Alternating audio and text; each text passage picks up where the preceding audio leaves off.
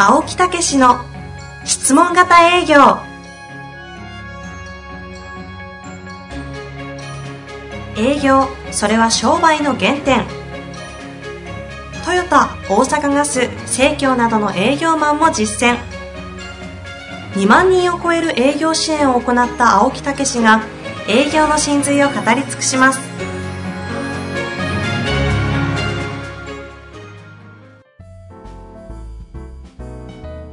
こんにちは、遠藤和樹です。青木武の質問型営業。青木さん、本日もよろしくお願いいたします。よろしくお願いします。さあ、前回はね、ちょっと盛り上がりすぎてしまいましたので、本当ですね。はい、ちょっと粛々と、えー楽しかったです。楽しかったんですけどね、はい。今日も、あの、早速質問の方に行きたいと思います。えこの方、えー技術職建設業59歳の方からご質問いただいております。青木先生、遠藤さん、こんにちは。毎回、ポッドキャストを楽しく拝聴させていただき、営業職ではありませんが、組織のマネジメントや部下とのコミュニケーションに役立たせていただいています。ありがとうございます。本当にありがとうございます。また、ポッドキャストでご紹介していただいた、平野秀則さんの感動塾でもご一緒させていただき、感動力、表現力に磨きがかかり、充実した毎日を過ごしています。はい。ありがとうございます。感動塾での青木先生の感動秘話には、ほろっとさせられ、先生の意外な一面も知ることができ、感動でした。前置きが長くなりましたが、質問させていただきます。はい。青木先生は、まず相手の人生を聞きなさいとおっしゃいます。どうして相手の人生を聞くと、相手から信頼されるのか、感覚的にはわかるのですが、もう少し詳しく教えていただけないでしょうか。また、相手に合わせた人生を聞く切り口なども合わせて教えていただけないでしょうか。よろしくお願いいたします。相手に合わせた？人生を聞く切り口など、あどういうふうに、ね。そのうん、聞くのかと、人生について。まず、この方は平野さんの感動塾で私は会ったんですよね。うん、私、感動塾3回連続で出てましたけどね。あ、そうなんですね。秋と春とがあって、えー観音崎っていうね、あ、はい、素敵な。いい場所でね、しあの横に美術館もありまして、そこも行きましたけどね、感動のメッセージっていうのを最後に発表したりするんですよ。えーとそれは平野先生うん、いや、じゃあ各自が、各自が。うんうん。ええ、それでそこで私はいつも、うん、親父に対してとか、お袋に対してとか、はい。妻に対して、ええ。息子に対して、娘に対してって、毎回書いてね、ええ、その自分の日頃言えてないメッセージをそこであスピーチするわけですよ。うん。へえ、そういう時間帯があるんですね。そうそうそう。自分を振り返る、人生を振り返って、ええ。大事なものを見失えないようにするっていうかね、はい。い、つもそこに感謝を持つっていうかね、うん、そういう場所として、あの、非常にいいなと思って行ってたんですけどね。ええ。まあそこの秘話を聞いたという。もうね、あの、一気にブワーッと涙が出て、出ちゃうんですよ。みんなの前でスピーチ青木さん自身が？そうそうそう。へそれを、まあ、な泣く時もあるし、ええ。こうね、あの、抑えて、こう、こらえながらでも伝えることもあるんですけど、うんうん。自分なりにいいメッセージだなといつも思うんですけど、ね。へえ。一度聞いてみたいですね。ええあの、ぜひね、また、ポッドキャストではいいんだよね。平 野さんのね。ええまあそういうことでございます。そこへご一緒させていただいた方いや、そうなんですね。えへえまあ、あの、相手の人生をなぜ聞くか。っていうことですね。実はその営業ということをあの入り口にはしてますけど、はい。実は私はその人とその関わりを持たせていただけることがあの一番重要なことっていうかね。はい。で営業を通してこのね日本にいるあるいは地球上にいるたあのね、えー下手したら会えなかった人に会えるっていうう。んうんあのすごくそれはあの嬉しいことじゃないですか。うん。ね。確かにそう捉えることができますよね。そうそう。うん。だからそういうこととともに、やっぱりいつも言うのは自分の人生って一つしかないんですけど、うんうん。他の人の人生を聞かせていただけるっていうことは違う人生を味わうっていうね。うん。うん、だから、すごい人に対して、そういうことで興味があって、えーその人の人生を聞かせてもらうことができるっていうことですかね。はい。そうすると、違う人生をこう聞けることによって、また違う経験はしてないけど、うんその聞かせてもらうことによって自分はまた違う人生を味わうことができる。うんうん。そうすると自分が豊かになるとか、さらになんかこう、いろんな、こう、まあ、器が大きくなるとか、うん。うん、そういうようなことにも通じるんだよね。なるほど。うん、だからすごく、こう、自分を本意的にはすごくいい、あの、知りたいことなんですね。ああ。ええで、お客様本位、相手っていうことになるとですね、やっぱ相手の方のことを聞かせていただくと、あの、一番大事なのは商品を売ることじゃなくて、その人に役立つことですよね。その人に役立つためには、やっぱりその人の人生聞かないとどう役立つかってわかんないですよね。うんうんうん。ええだから、そういう意味でも、まず、品物を売るんじゃなくて、その人に役立つっていうふうに考えてもらいたいんですよ。あそうすると当然、やっぱりその人の人生とか、あ。はい。そういうようなことを、あの、聞かせてもらうっていうことが大前提になると思うんですよね。まあ、く金額的に高いものから安いものもあるかもしれませんけど、はい。まあ、ああるいは切り口が車とか家とかいろんなものがありますけど、その局面局面の切り口で、その人のことを聞かせていただくと。う。うんん。いうことになると、当然その人のことが分かって、提案力が増す。はい。その人の本当の、うんうん、純粋な動機で提案して役立つことができると自分は人生を通して、うんうん。その商品を通してね、うんうんうん、ということになるということですね。なるほど。えそんな中でですね、ええー相手の人生を聞くと、えうん。その聞いてもらった方が、うん。聞いた自分の方を信頼してくれる結果的になるわけじゃないですか。そうそうそうそう。これは一体なんでなんでしょうかみたいな、あの、質問もあったんですけども。うん、だから日頃喋ってないことをその人だけに喋るっていうことでしょ？うんうん。うん。だからいつも言うように、その人のことの人生を知ってるのは家族であり、ええ家族も知らないところもあるし、はい。それからやっぱり自分の仲間、親友とかそういう人でしょ？うん。だからそのことを、おその人のことを知れるっていうことは親友に近くなるとか、家族に近くなるっていうことになると、当然本音が出やすいってことになりますよね。うんうん。ええだからそういう意味でも、あの、営業という技術的なことの一面から考えても、すごく、うんその人が本当のことを喋ってもらえる。あるいは、うん、その人営業マンと共に、えー日頃考えないことを考えると。うん。うんそうすると、気づかない本音に気づくああ。ということになるんじゃないでしょうか。まず結果的に、はい。あ、この人が、なんか信頼できるのかな。そうそうそうそうそうそう。そういうことですよね。うん。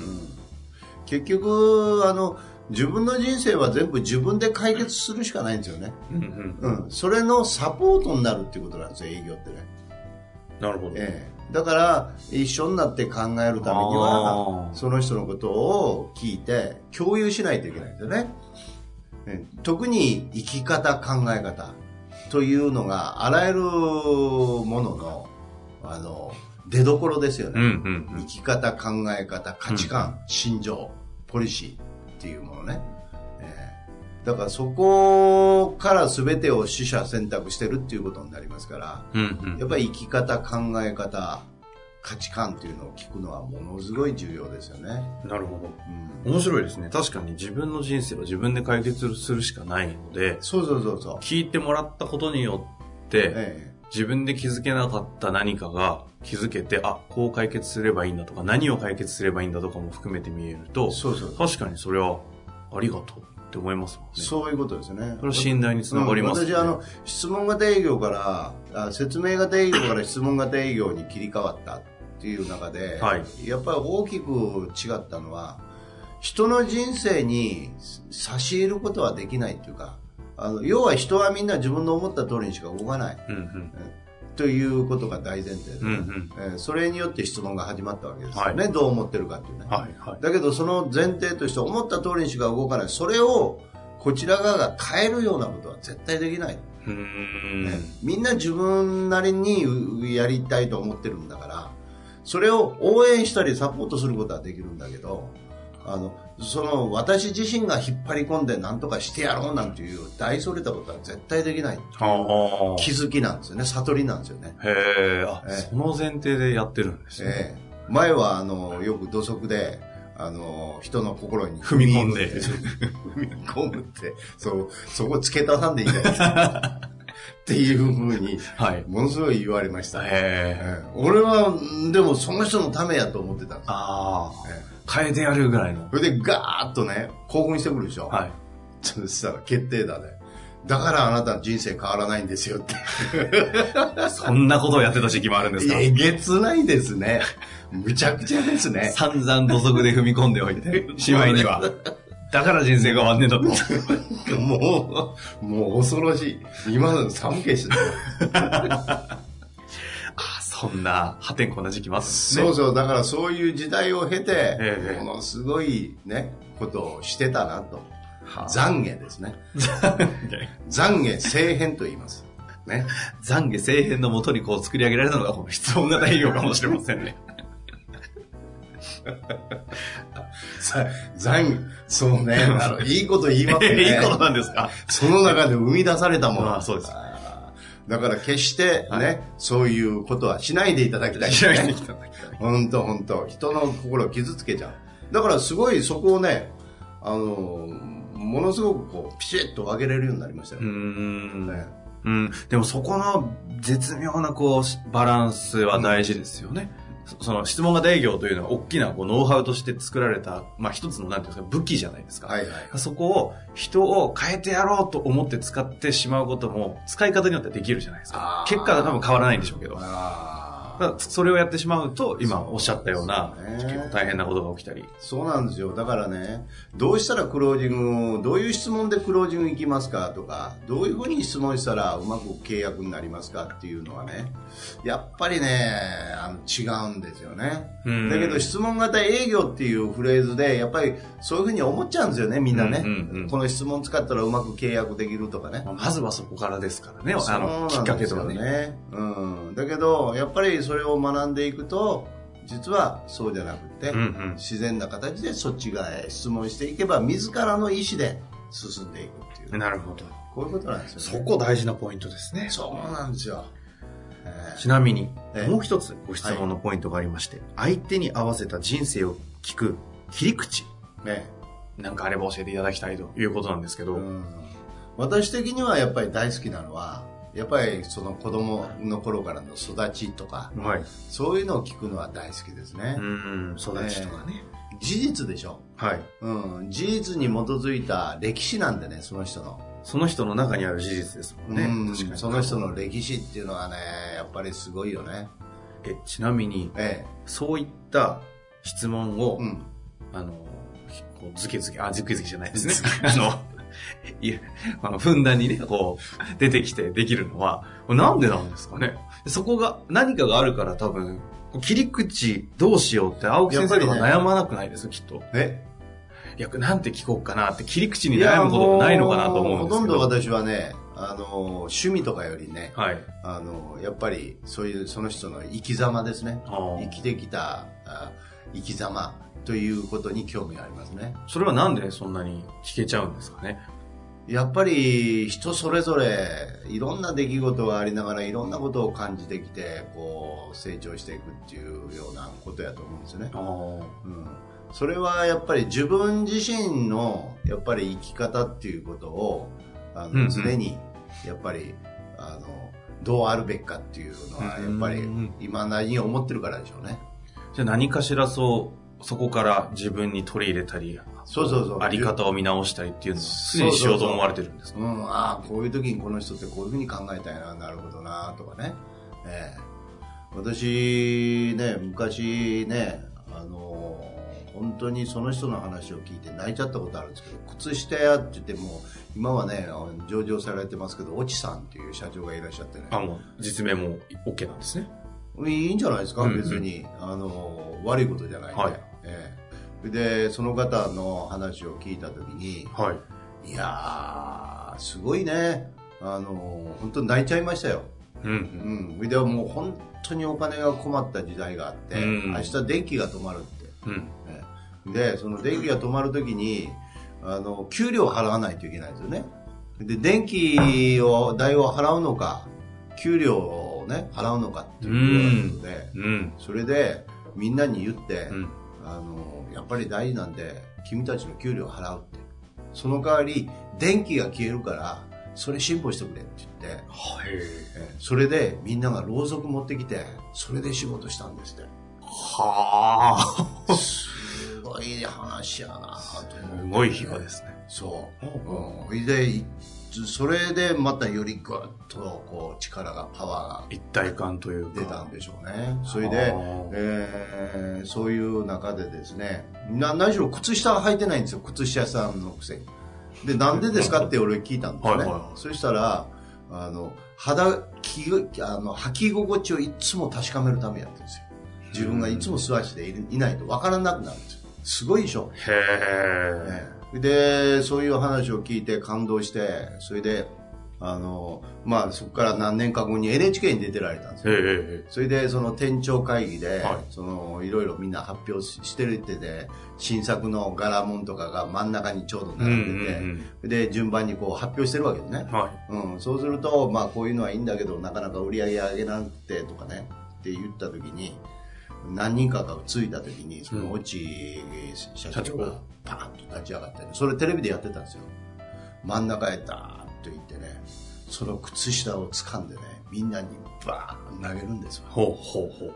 それでね、泣いてるんですよ、本人。ほうほう。お前ら、何のために靴下売ってんねやって。ほねつまり、その靴下を通してお客様を幸せにするとか、豊かにするために違うんかと。それが売り上げがどうやこうやとかね。そんなことなんで今更言ってんねやって言って。いやー、もう感動しましたね、俺。また涙が出てきて。今、今。いやいや、今じゃない、その時。あうん。いやいや、それは今でもね。今そうもいう感動しでます。感動します。いや、でもすごい話ですね、それ。すごいでしょ？いや、すごいです。うん。へえ。っていううん次元でうん相手の人生をうん。営業中に聞くんですね。そうそう。そうするとね、自分の中の一つのねそういう、こう、なんかこうね、記憶っていうか、くさびっていうかね、ザーンと入ってくるんですね。で、どんな人にもね、それがあるんですよあ。う。ーん。どんな子供にもあるとかよく言うじゃないですかう。んうん。うん。そういうことを聞かせてもらうたびに、やっぱり自分の人生豊かになったり、うん。ああ頑張らないかんなとか思ったりね。あ、なるほど。うん、そして相手には応援したいなっていう気持ちになったりね。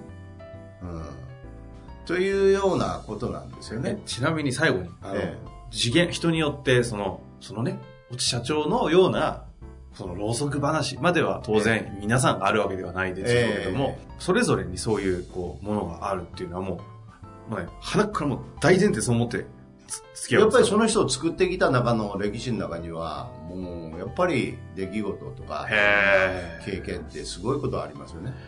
あ、でもそこを、もう、は、本当切れそう思いながらう、ん、聞くんですね、人生について。そうですね。それは切り口、無限大に出ますよね。そうそうそう。何の切り口が重要かじゃなくて、うんこの人を作り上げてきたものは何かを聞いてる感じですよね。そうそうそう。うん。だから人間、その、にすごい興味があるっていうか、どう作り上げていくんだろうっていうことに興味あるっていうかね。で恐ろしいのは、それを結果自分のあり方に活かし続ける青木さんですよね。また自分に取り入れ、フィードバックしたい。そうそうそうそう、はうん。そういうことですよね。なんか営業自体がやればやるほど成長するというよりも、なんかこう、だから営業ということを通して、やっぱり素晴らしい出会いっていうのはそういうことですよね。うんなるほどですね。もちろん全部の人に、あのーもう頻繁に会うことはできませんし、は一回だけになってしまうこともあるかもしれませんけええど、記憶の中に残り続けてきますようね。んええその度ごとに豊かになっていく。なるほど。いや、さすがのえ、さすがの回でした。あそうですか。なるほどですね。前回はチューリップで笑ってまもうした前回のチューリップが嘘のように消えましたよ。本当に。さすが。いやいや、まあそう深みのあるいうことで、はい本当に、えーね、あの、こういう仕事に就かしてもらえるっていうのはありがたいなって。うん。ほんでもね、あの、もう終わりですね。いや、いいですよ、最後。いやいや、まあ、あの、今年は、あの、正月に家族でグアム行ったりね。えうん。で、まあ、ゆっくりとかしてましたけど、早く帰ってね、仕事したいなとか、早く帰ってこう、本書きたいなとかね、思える自分が幸せやなって、この年で。62じゃないですか、今年。ええね。うん、そういうふうに思える自分っていうのが、なんか、いいなっていう感じ。で、よくまあそういう意味では、それなりにやってきたよなって思えるようになりましたね。う。うんん。なんかすごいいいエネルギーをいただきましたのでいえいえ。それぞれ皆さんね、はい。青木さんご自身が体験されて体験されてるように、そうね今の話を聞いて、ちょっとそうそう、だから、自分のあり方とね、ちょっとうん見つめ直してそういう。仕事や営業を通してそういうことになっていくと、うんやっぱりすごくいい思い出がこうたくさんできてくると思いますんでね。なるほど。えぜひ、はいしていただきたいですね。本日もありがとうございました。えはい、ありがとうございました。